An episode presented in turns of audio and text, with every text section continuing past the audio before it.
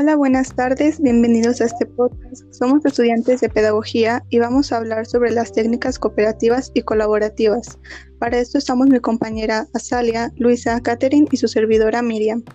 Bueno, para empezar, ¿qué son las técnicas cooperativas y colaborativas?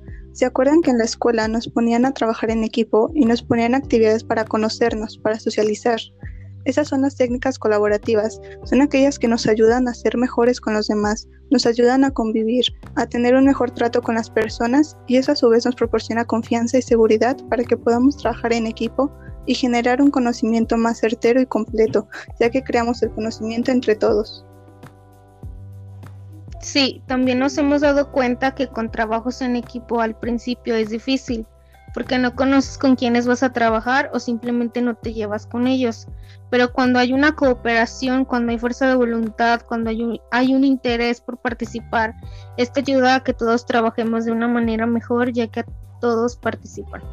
Existen varios conceptos que nos ayudan a interiorizar mejor lo mencionado. El teórico profesional de la educación, Enny Jenner, enfatiza en la noción del aprendizaje como la participación social y nos dice que para cada individuo, comunidad u organización, el aprendizaje puede tener diferentes maneras de adquirirse y que no solamente es una actividad separada, ya que con esta siempre estamos aprendiendo. Otro concepto clave que nos presenta este autor son las comunidades de práctica, las cuales son grupos de personas que comparten un interés y profundizan su conocimiento y experiencia a través de una interacción continua que fortalece sus relaciones, y éstas se encuentran en todos lados. Algo importante que tenemos que tomar en cuenta es la teoría del social del aprendizaje, que nos dice que el conocimiento es una, una cuestión de competencia y que es conocer y comprometerse de manera activa en el mundo. Tiene varios componentes que son el significado que hace referencia a nuestra capacidad tanto en la forma individual como en el colectivo de experimentar con la vida. La práctica, que se refiere al significado como experiencia de la vida cotidiana. La comunidad, donde nuestra participación es responsabilidad como competencia dentro de las agrupaciones sociales. La identidad se refiere al cambio que produce el aprendizaje en quienes somos y cómo crean nuestras historias personales a través del tiempo, en el contexto de nuestras comunidades. Es muy completo todo lo que dice, nos proporciona información que ya sabes, pero que no la utilizas tanto en tu día a día. Pero este autor no fue el único que aportó algo a estos temas.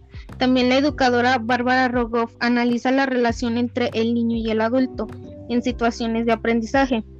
Me gusta lo que explica porque dice que la sociedad no es una reunión de sujetos, sino que va más allá, ya que se establecen metas compartidas y sus acciones llegan a tener sentido. Claro, también nos habla sobre la cultura, que justamente nos dice que no es una cuestión social, sino que es un instrumento que también nos ayuda a alcanzar nuestras metas. También nos habla sobre la intersubjetividad, que es cuando compartes un propósito o tienes personas que comparten objetivos comunes.